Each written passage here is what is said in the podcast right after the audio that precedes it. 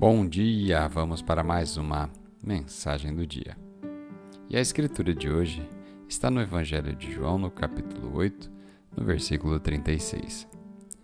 Portanto, se o Filho os libertar, vocês de fato serão livres. O tema de hoje, a hora da virada.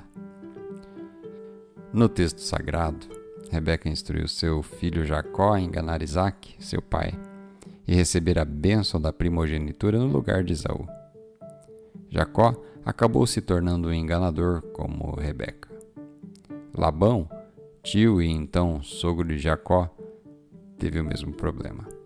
Ele enganou Jacó várias vezes. Havia um espírito, uma maldição de engano e mentira naquela família. Parecia que continuaria de geração em geração. Mas a certa altura, Jacó admitiu que estava errado e então Deus o mudou.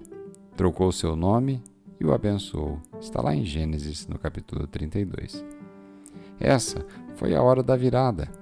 A maldição foi quebrada. Algumas das coisas com as quais lutamos todos os dias nos foram transmitidas hereditariamente.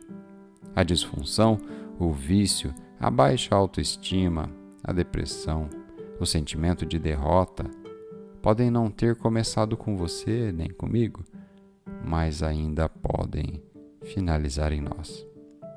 Deus está nos dizendo: estou prestes a quebrar esse poder maligno em sua linhagem familiar.